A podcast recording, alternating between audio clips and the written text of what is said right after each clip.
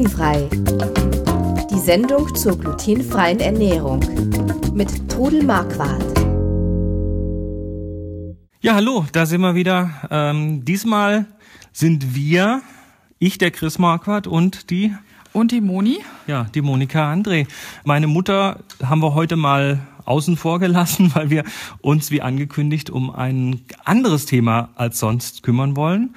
Und zwar um die Low Carb Ernährung, die kohlenhydratarme Ernährung.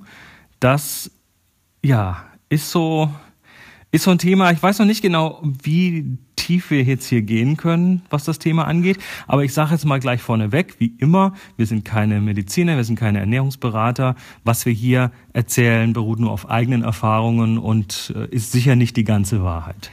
Genau, aber wir sind, äh, wir haben in den letzten, naja, drei Jahren würde ich jetzt schon fast sagen, selber recht viel Erfahrung mit Low Carb Ernährung gemacht. Mhm. Und die funktioniert für uns. Funktioniert für uns sehr gut. Muss nicht für jeden. Und wir haben, ähm, als wir unsere Rezepte runtergeschrieben haben, sehr häufig gemerkt, dass wir auf unserem Blog halt nicht nur hingeschrieben haben, das ist übrigens Low Carb, sondern sehr häufig auch daneben geschrieben, das ist übrigens glutenfrei. Mhm. Und so ein bisschen. Da gibt es einen Zusammenhang. Das, genau, ein bisschen sind wir deshalb auch ins Gespräch mit Trudel gekommen dazu. Und ähm, ja, es gibt definitiv einen Zusammenhang. Denn sehr, sehr viele Low Carb Gerichte sind auch glutenfrei. Also wenn man, wenn man das tut, also ich kann ja mal ein bisschen kurz sagen, worauf wir Wert legen, wenn wir sagen Low Carb. Uns geht es darum, leicht verfügbare Kohlenhydrate aus unserer Ernährung rauszuhalten. Also das sind leicht verfügbar heißt die, die der Körper am einfachsten aufnehmen Und am kann. Am schnellsten abbauen kann. Genau, genau, das wären also so typischerweise die, äh, die, die raffinierten Zucker. Honig aber auch. Honig ist da, hat auch relativ viel davon. Das sind alles Sachen, die, ähm, das sind alles Zucker und dazu gehören übrigens dann auch gewisse Stärken und so weiter, die dann auch runtergebrochen werden auf ähm, also die meisten auf die auf die Glukose, die genau. dann vom Körper direkt verwertet werden also kann. man würde das äh, in ich sag mal in Anführungszeichen fachchinesisch als die kurzkettigen Kohlenhydrate mhm. bezeichnen. Also wenn man auf ein Stück Brot herumkaut, dann merkt man relativ schnell noch im Mund, dass es sich süß, dass es süß schmeckt. Und das bei Weißbrot geht das. Bei ja. Weißbrot zum Beispiel und ähm, das liegt daran, dass schon im Mund äh, mit dem Stoff Tyalin in der, im Speichel ähm, diese kurzkettigen Kohlenhydrate schon in Zucker umgewandelt werden. So. Und damit sind wir da, wo wir nicht hinwollen, was nämlich bei der Low Carb Ernährung das Kernding ist, worauf man achtet, dass man einen möglichst konstanten Blutzuckerspiegel hat, mhm. möglichst niedrig, weil ähm, das ist im Blut, ist, funktioniert es so, ab einem gewissen Level Zucker, und der liegt schon, glaube ich, ungefähr bei einem Teelöffel um und bei, ähm, sagt der Körper, oha, da kommt Zucker, da tue ich jetzt mal Insulin draufwerfen. Mhm. Denn der Körper hat die Tendenz, immer auf dieses Minimumlevel an Zucker, den Blutzucker einpegeln zu wollen. Und okay. alles, was zu viel ist, wird mit Insulin gekontert. Mhm. Und wenn Insulin da ist, dann heißt das, ähm, okay, hier ist zu viel Zucker, ab in die Speicherzellen damit. Und dann mhm. wird es gespeichert als Fett. Mhm. Also das, das ist die Theorie hinter der äh, Low-Carb-Ernährung. Kohlenhydrate reduzieren, hält den Insulinspiegel niedrig und damit, ähm, und der Insulinspiegel hat wieder der Insulinspiegel. viel mit Hunger und so weiter zu tun. Und, und Insulin ist das Hormon, was sagt, ähm, überflüssige Energie, überflüssige, mhm. überflüssiges genau. Fett ab in die Fettzellen. Also in, das Vorhandensein von Energie äh, von Vorhandensein von Insulin sagt, einlagern bitte. Genau. Ja, und das ist das, was dann passiert, das landet dann auf den Hüften. Genau. Und das ist in, in, in weiten Feldern ist das, äh, ist das medizinisch so abgesichert. Es gibt da aber mit Sicherheit auch noch Graubereiche. Wir wollen an dieser Stelle jetzt nur noch mal sagen, für uns funktioniert das gut. Und zwar hat das zwei Auswirkungen für uns. Äh, zum einen, und das ist, das ist was, was relativ flott dann geht, ist, man verliert Gewicht. Also das, du schneller als ich? Ich habe mehr verloren als du, aber das, das hat gut funktioniert. Mhm. Und der zweite Punkt ist, man hat mehr Energie den Tag über. Ja. Und vielleicht sogar noch ein dritter Punkt. Ähm, es ist einfacher für uns, seit wir das tun, äh, unserem, na, ich sag mal so, unserem Hungergefühl zu vertrauen. Also dieses, dieses, jetzt kriege ich Hunger, ah, dann muss ich demnächst irgendwas essen. Das ist jetzt zuverlässiger. Vorher war das mehr so, oh, ich habe jetzt Heißhunger, ich muss ganz schnell ein süßes Stückchen essen, sonst geht's mir schlecht. Ja, ja, das ist auch ähm, viele Hungergefühle, wenn man sich kohlenhydrathaltig ernährt, liegen halt daran, dass man gerade dass gerade sehr viel Insulin ausgeschüttet wurde, was dann ruckzuck den Blutzuckerspiegel senkt. Und wenn man in dieses Tal fällt, hat man das Gefühl, man muss was essen. Hm. So. Das hat aber nicht unbedingt was damit zu tun, ob man gerade zu wenig Kalorien am Leib hat, um den Tag zu überstehen, Genau. sondern das hat nur was mit dem Blutzuckerspiegel zu tun. Ich habe noch einen dritten Punkt, aber das ist wirklich ein Erfahrungswert, der mich jetzt betrifft. Ich habe immer schon sehr viel mit ähm, Reizdarmbeschwerden zu tun gehabt. Also mit ähm, Völlegefühl, mit Blähungen, mit, mit einer unregelmäßigen Verdauung. Auch weil ich laktoseintolerant bin und zwar ziemlich heftig, aber eben nicht nur. Und seit ich mich low carb ernähre, besonders wenn ich sehr, sehr ähm, konsistent tue, habe ich sehr, sehr viel weniger dieser ja, Verdauungsbeschwerden. Also es wirklich, es bringt sehr viel mehr Ruhe in mein Leben gefühlt. Und ich fand das sehr angenehm. Deshalb möchte ich das eigentlich gar nicht mehr anders machen. Das Also- kann bei anderen Leuten anders sein, aber Genau. bei mir war das so. Im Wesentlichen beruht das jetzt hier wirklich auf unseren eigenen Erfahrungen. Es funktioniert für uns, aber es gibt viele Leute, die andere Ernährungen haben, die auch für sie funktionieren. Also das sind deshalb nochmal, das ist jetzt hier nicht Kein Missionieren. Die, wir missionieren nicht, das ist nicht die reine Wahrheit, äh, sondern es ist was für uns funktioniert und das tut gut. So, jetzt haben wir also die, den Grund, warum wir es tun, schon mal erläutert. Das Prinzip ist ungefähr gleich, aber jetzt ist die Frage, ist glutenfrei das gleiche wie Low Carb oder ist Low Carb äh, zwangsläufig glutenfrei?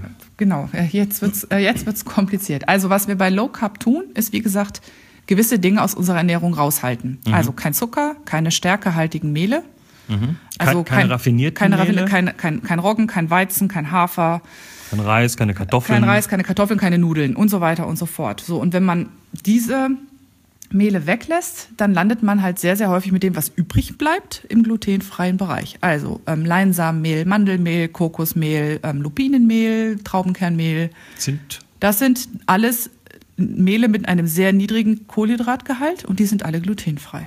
So, ähm, das Problem an der Sache, wenn man mit diesen Mehlen backt, bekommt man erstmal nicht die gleichen guten Backergebnisse, die man bekommt, wenn man mit leichteren Mehlen backt, weil das sind oft sehr sind oft Mehle, die relativ fett sind, relativ schwer sind. Und dadurch haben sie sie- keine guten Backeigenschaften. Obwohl sie teilweise ordentlich entfettet werden. Also wenn man Mhm. Mandelmehl zum Beispiel sich holt, dann ist das nicht ge- gemahlene Mandeln, sondern das sind entfettete gemahlene Genau, das Mandeln. fällt ab bei der Ölherstellung von Mandelmehl. Also das Fett ist raus und die Mhm. Reste werden dann zu Mehl vermahlen. Natürlich trotzdem noch ein gewisser Fettbestandteil Genau. drin und der macht dann das lockere Backen schwierig. Was dazu führt, dass es Low-Carb-Bäcker gibt, also sowohl auf der Hobbyseite als auch teilweise im professionellen Bereich, die dann Gluten zugeben, um das Brot lockerer zu machen.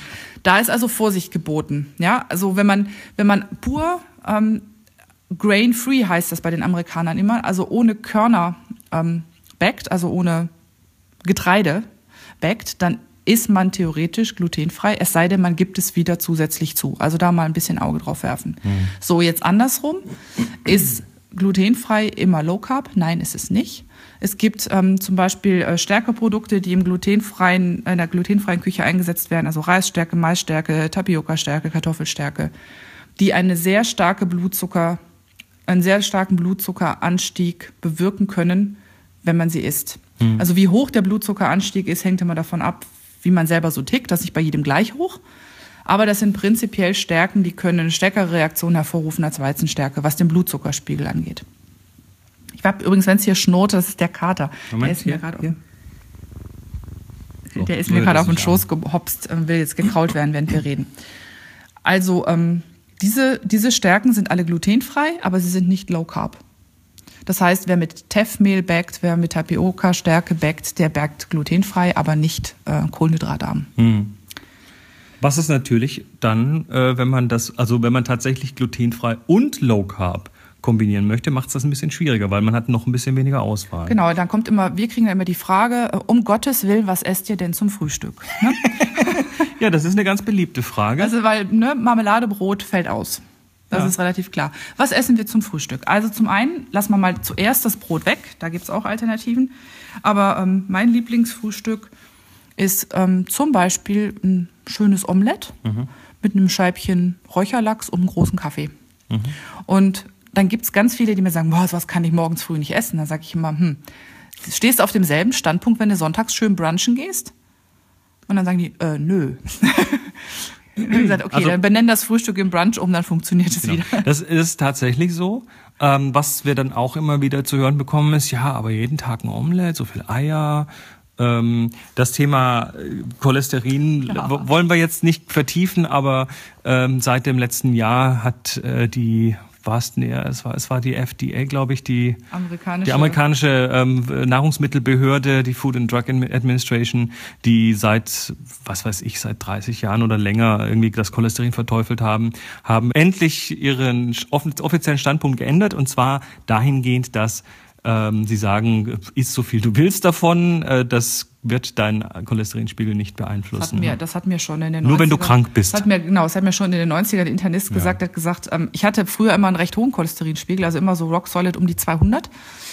Und da hat mir der Internist gesagt, ähm, das können Sie sowieso nicht durch Nahrungsmittelaufnahme beeinflussen. Also können Sie auch gleich aufhören, sich Sorgen zu machen. Also das war schon in den, in den 90ern, dass mir das jemand gesagt und hat. der ist besser geworden, seit du mehr Eier isst. Äh, Das ist der anekdotische, kleine Anekdote am Rande, genau, als ich irgendwie so ein Dreivierteljahr in meiner Low-Carb-Ernährung war, da hatte ich zwischenzeitlich ähm, Eierverbrauch von ungefähr 14 Eier die Woche. Ist jetzt gar nicht mehr so viel, weil ich, äh, weil ich noch so ein paar Alternativen habe, aber ähm, zu dem Zeitpunkt habe ich ein großes Blutbild machen lassen und hatte den niedrigsten Cholesterinspiegel seit 20 Jahren. Der war irgendwo bei 100, paar und 60 oder so. Ähm, Also auch das für jeden äh, selber auszuprobieren, aber die offizielle Meinung, zumindest von der großen FDA, ist, äh, ist, ist da mittlerweile sehr gelockert und ich glaube auch die Gesundheitsbehörden der Welt sind langsam äh, dabei, da äh, diese Meinung auch zu akzeptieren, weil wenn man keinen, keine Krankheit hat, die den, den Blutfetthaushalt in irgendeiner Form beeinflusst, scheint es tatsächlich so zu sein, dass die Menge des aufgenommenen Cholesterins mit dem Cholesterinspiegel selber nichts zu tun hat. Genau. Aber es, es gibt ja durchaus noch ein paar andere Alternativen, was man zum Frühstück essen kann. Ähm, wir haben uns zum Beispiel mal ähm, ein sehr schönes äh, Crunchy ausgedacht, also ein Müsli auf Kernbasis. Dann machen wir einen Link in die, in die Notizen dazu. Also wer auf äh, glutenfrei-kochen.de auf den Podcast geht, ähm, die Folge Low Carb, ich habe jetzt die Nummer gerade nicht im Kopf, aber da findet ihr dann auch einen Link. Äh, wir haben da so ein kleines Blog, krusteundkrümel.de, wo, wo früher noch gebacken wurde mit normalem Mehl und als wir dann Low Carb wurden, wurde auch das Blog Low Carb und das sind unsere Rezepte. Auch das Crunchy. Auch das Crunchy ist drauf. Das ist ein Schoko, Schoko Crunchy Das ist so mit ein Müsli-Ersatz. Müsli-Ersatz, ähm, äh, sündhaft, sündhaft lecker und reichhaltig. Und das esse ich dann zum Beispiel mit ein bisschen zuckerfreier Sojamilch oder auch mit einem ähm, nicht zusätzlich gesüßten Sojajoghurt. Da gibt es inzwischen auch ähm, Varianten, wo kein Zucker zugesetzt ist. Die haben dann wirklich, ich glaube, 0,8 Gramm Kohlenhydrate und äh, 0 Gramm Zucker. Also das ist wirklich. Und wenn man das, wenn einem das dann nicht süß genug ist, das Joghurt, kann man ein bisschen Stevia dran tun und dann ist es super. Das ist übrigens auch ein interessanter Effekt, der sich äh, bei uns beiden eingestellt hat durch die Low-Carb-Ernährung und damit halt auch durch den großflächigen Verzicht auf Zucker. Auch ein bisschen damit Verzicht äh, nach, auf Süßstoffe nach Möglichkeit, dass sich unsere, unser Geschmackssinn deutlich geändert hat in der Hinsicht, dass wir mittlerweile den, den Zucker quasi überall als sehr, sehr penetrant empfinden, wenn mal irgendwo welcher drin ist. Oder wenn zum Beispiel mal eine normale Milch getrunken wird, keine, keine zuckerfreie Sojamilch oder sowas, dann schmeckt die, also als ich das erste Mal nach, nach ein paar Monaten Milch getrunken habe, normale Milch, da bin ich schier rückwärts vom Stuhl gefallen, weil ich dachte, da hat doch jemand zwei Löffel Zucker reingerührt. Ja, die war mein- richtig süß. Ich habe es jetzt nicht hundertprozentig im Kopf, aber ich glaube, eine, eine, ähm, eine Milch so bei 1,5 bis 3 Prozent Fett hat, glaube ich, ungefähr einen Zuckergehalt von um die 3 Gramm auf 100 Milliliter. Um und bei, vielleicht noch ein bisschen mehr. Und eine zuckerfreie Sojamilch hat halt keinen Zucker. Und das merkt, also das, das fällt einem irgendwann, fällt, fällt einem das relativ stark auf. Ähm, das war also die Frühstücksalternative. Also wie gesagt, Crunchy kann man essen und es gibt auch Low Carb Brote. Ich habe eins auf dem Blog, das heißt das Logi Brot. Das ist auf Das findet man auch immer wieder so auf anderen das, Blogs. ja. Genau, ich habe es ein bisschen angepasst für mich, aber das gibt es auch an vielen anderen Stellen. Das ist in der Regel auf der Basis von Mandelmehl, ähm, Leinsamenmehl, Kokosmehl. Dann ist ein Backpulverbrot, da sind vier Eier drin. Da kann man Körner mit reinschmeißen oder Leinsamen, äh, Schrot, um, da, um auch die Ballaststoffe noch ein bisschen hoch zu tun. Das, ähm, da backt man in der Regel kleine Brote von, weil die nicht dieselbe Haltbarkeit haben wie so ein Sauerteigbrot, was ja problemlos eine Woche halten würde. Dann macht man das in der kleinen Kastenform, backt sich entweder zwei kleine und friert eins ein oder backt sich halt regelmäßig ein neues, geht recht schnell. Und ähm, das ist, hat halt relativ viel Eiweiß, dadurch, dass Eier drin sind.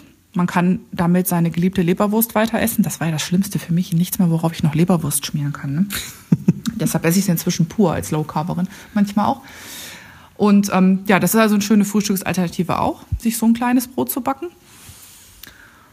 Und äh, das Wichtige in der Low Carb Ernährung ist halt, dass man ähm, die Sättigung gut hinbekommt. Und das machen wir dann in der Regel über etwas Eiweißhaltiges. Also da geht das, geht das, Ei zum Beispiel. Beim Mittagessen kann es ein Stück Fisch zum Salat sein oder ein Stück Fleisch. Und über das Eiweiß und das Fett bleibt man sehr lange satt. Mhm. Auch, auch, auch ganz, ganz bewusst nicht auf Fett verzichten an der Stelle, weil das Fett ähm, auch eine sehr gut sättigende Wirkung hat. Mhm. Und äh, wenn, wenn wir uns jetzt mal morgens so ein dickes Omelett machen mit mit mal auf jeden Fall irgendwie zwei Eier pro Person und ein bisschen Gemüse drin und da auch einen ordentlichen Schlag Kokosfett dran machen zum Braten, dann hält das durchaus vier, fünf Stunden Ach, an. Also ich bekomme in der Regel, wenn ich, wenn ich wirklich so reichlich gefrühstückt habe, nicht vor drei Uhr wieder Hunger. Also und dann kommt auch kein Heißhunger, sondern das ist so ein normaler Hunger, der dann äh, sich so langsam anmeldet und sagt, du, irgendwann müsstest du mal ans Essen denken mhm. und dann hast du aber immer noch eine Stunde Zeit. Genau. Also das ist, das ist erstaunlich und das, wie gesagt, funktioniert für uns sehr gut und ähm, es ist weitgehend glutenfrei für uns. Genau. Ich habe eine Zeit lang habe ich das mal getrackt, einfach um zu wissen, ähm, was esse ich so an Kalorien und habe festgestellt, dass obwohl ich sehr fett esse, dadurch, dass ich sehr viel, sehr lange satt bin, habe ich unterm Strich nicht mehr Kalorien mhm. gegessen als äh, oder sogar deutlich weniger als in der kohlenhydrathaltigen Ernährung. Mhm. Also ich konnte problemlos auf 1500 Kalorien am Tag kommen und ständig satt sein. Also wirklich mhm. Ähm, kein, kein, kein Nibbelhunger oder sonst irgendwas haben. Das ist übrigens interessant, weil ähm, man muss sich dann natürlich auch so ein bisschen ja, mehr an seinen Körper wenden, was das Hungergefühl angeht und nicht an, fe an feste Zeiten zu essen. Das macht es auch für manche wieder ein bisschen umständlicher, weil ich esse natürlich gerne dann, wenn ich auch Hunger habe und nicht einfach, weil jetzt gerade es so üblich ist und mhm. ich müsste eigentlich noch gar nicht. Ähm, das heißt, da muss man natürlich schon ein bisschen mitspielen, man muss sich da ein bisschen mit beschäftigen. Das ist für dich auch einfacher. Du bist ja freiberuflich tätig. Mhm. Ich habe einen in Anführungszeichen ganz normalen Bürojob, wo sich die Termine ja häufig darum gruppieren, dass man, dass man morgens Termine hat zwischen acht und zwölf. Dann gibt's eine Mittagspause, wo sich wie durch ein Wunder selten Termine ansammeln, weil alle zum Mittag gehen wollen. Und dann gibt's einen Nachmittagsterminblock, der dann gerne mal bis halb sieben irgendwie so ähm, geht. So, das heißt, wenn ich mittags die Chance nicht nutze, in der Mittagspause was zu essen, mhm dann komme ich mit meinen Hungergefühlen in Bereiche, wo ich da mitten im Meeting sitze und das ist relativ unfein. Das heißt, ich esse schon mittags, obwohl ich vielleicht noch nicht sehr viel Hunger habe. Das bedeutet für mich aber meistens, dass ich irgendwo in der Salatliga spiele, esse einen kleinen Salat, äh, gucke noch, ob ich ein paar Hülsenfrüchte dazu kriege oder ein kleines Stückchen Hühnchenfleisch. Und dann äh, bin ich bis abends, bis wir hier uns was kochen, bin ich dann fein. Mhm. Und dann muss man Zwischenmahlzeiten in petto haben, notfalls. Das könnte eine Handvoll Mandel sein in einem kleinen Tupperdöschen. Wenn man so ein paar Mandeln gegessen hat, ist man eigentlich sofort satt genug, um um nochmal zwei Stunden um nochmal locker zwei Stunden durchzuhalten. Also Nüsse und Mandeln sind bei uns ähm, sehr viel in der Zwischenmahlzeitsliga.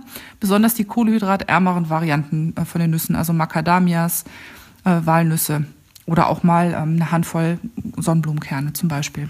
Das ist eine super Zwischenmahlzeit. Also das sind so die Dinge, die ich dann mit mir führe, damit ich mhm. über den Tag komme, wenn ich nicht nur nach Hungergefühl leben kann, weil ich halt in einem Umfeld bin, wo die Pausen einigermaßen eingetaktet sind. Ja. Ja, und ansonsten, ach was, ein Vorurteil, das ich noch dauernd höre, ist, ach, dann esst ihr aber so viel Fleisch. Muss man nicht. Muss man nicht. Also ähm, ein Bekannter von uns ist Low Carber, der ist Vegetarier, der isst halt ähm, durchaus dann mhm. häufiger mal Tofu. Und interessanterweise, da ist jetzt ja auch Stärke drin, aber Bohnen, Linsen ähm, funktionieren richtig gut. Ja, das sind aber komplexe Stärken. Das sind da, andere der Körper, Stärken, da hat der ne? Körper ziemlich dran zu arbeiten, die zu knacken. Und ähm, ah ja, da, genau, das ist halt eine schöne Möglichkeit, auf sein Eiweißlevel zu kommen, wenn man kein Fleisch essen will. Mhm. Wir haben angefangen, uns durch die Fischtheke zu essen und haben wunderbarste Fische entdeckt, die wir vorher so gar nicht auf dem Speisezettel hatten. Also das lohnt sich auch. Wer jetzt nicht komplett Vegetarier ist, sondern nur auf Fleisch verzichten möchte, kann äh, ein bisschen äh, Fisch ausprobieren. Und dann das ganze Thema Hülsenfrüchte, die ja viel vielfältiger sind, als wir so denken. Da würde ich auch ganz doll dazu raten, wieder mehr mit getrockneten Hülsenfrüchten zu experimentieren. Wir sind ja alle so ein bisschen convenient verwöhnt, also was es nicht in der Dose gibt, macht man nicht. Es gibt bestimmt sechs, sieben, acht verschiedene Linsensorten in jedem Reformhaus. und drei davon mindestens auch im Supermarkt. Es gibt eine Menge verschiedene getrocknete Bohnen, die kann man sich einmal in der Woche auf Vorrat kochen und dann in Salate tun, Oh, in Gemüsepfannen tun. Man kann sich schöne Dals kochen oder sowas. noch ein Vorurteil, äh, mit dem ich hier aufräumen möchte, das äh, vermehrte Essen von Hülsenfrüchten Würde zu Blähungen führen. sorgt interessanterweise in diesem Low-Carb-Zusammenhang bei uns überhaupt nicht für Blähungen. Ähm, ich vermute, weil dann auch weniger Zucker in der Ernährung sind und weil dann sich die Darmflora und die, äh, äh, ja, die Magen-Darmflora ändert dadurch. Also es sind einfach dann, strukturieren sich diese ganzen Darmbakterien ein bisschen anders, weil sie halt keine Zucker mehr bekommen oder nicht mehr so viele. Und ähm, ich vermute, das ist mit einer der Gründe, warum das äh, mit den Bohnen und Linsen bei uns überhaupt keine blähenden Auswirkungen Nicht hat. nur bei uns, also mit, egal mit welchem Low Carber man spricht. Mhm. Du erinnerst dich an unseren irischen Freund, äh, der auch gesagt hat, das verschwindet sofort. Das ist, Ja. gibt eine kleine Übergangsphase, aber wenn man einmal richtig auf das Low Carb eingestellt ist, ähm, ist das weg. Dann kann man äh, auch Kohl, da sind ja dieselben Mehrfachzucker drin wie in ähm, wie in Hülsenfrüchten, Mhm. ähm, die normalerweise zu diesen ähm, Blähungen führen, das verschwindet dann. Mhm. Das, das, kann, das kann der Körper dann knacken und das ist dann kein Problem. Tja, so, das war jetzt mal ein kurzer persönlicher Erfahrungsbericht von uns. Vielleicht ist es für den einen oder anderen da draußen interessant. Für uns ist es auf jeden Fall seit Jahren die äh, Ernährung der Wahl. Und wir haben schon so ein bisschen, wenn wir mal zwischendurch irgendwie verreisen und dann ist das nicht ganz so einfach und dann muss man doch wieder mehr Kohlenhydrate zu sich nehmen, dann ist das schon so ein bisschen, äh, ich will wieder zurück. Ne? Ja, also ich merke es ganz deutlich, dass es mir einfach nicht so gut geht damit. Ähm, ich bin auch jemand, ich nehme zwar langsam, langsamer ab, wenn ich Kohlenhydrate weglasse, aber ich nehme verdammt schnell zu, wenn ich sie wieder esse. Also ich habe äh, Ja, das war Urlaub, früher, früher bei mir auch schon so. im Urlaub habe ich also wirklich direkt zwei, drei Kilo drauf geschafft, weil wir ähm, in Äthiopien halt, um sicher zu essen, auf die Kohlenhydrate nicht verzichten konnten. Jo, gut. Das war's erstmal dazu. Wie gesagt, wir haben einige unserer Rezepte auf kruste und krümel.de stehen. Wir linken da auch nochmal hin in den Notizen zur Sendung. Wie gesagt, die Rezepte sind nicht garantiert glutenfrei dort, aber schaut euch mal die Zutaten an und im Großen und Ganzen werdet ihr da sehr wenig Also Gluten unsere finden. Low Carb Rezepte sind glutenfrei, unsere. Aber auf demselben Blog befinden sich auch noch Ja. ein paar alte Rezepte, Genau. die weder das eine noch das andere sind. Also bitte schon ein bisschen denken beim Lesen, das wäre super. Alles klar, wir wünschen euch was und nächste Woche wieder mit der Trudel. Macht's gut, bis dann. Tschüss. Sie hörten glutenfrei. Die Sendung zur glutenfreien Ernährung mit Todel Marquardt. Über 900 glutenfreie Rezepte und weitere Informationen auf www.glutenfrei-kochen.de.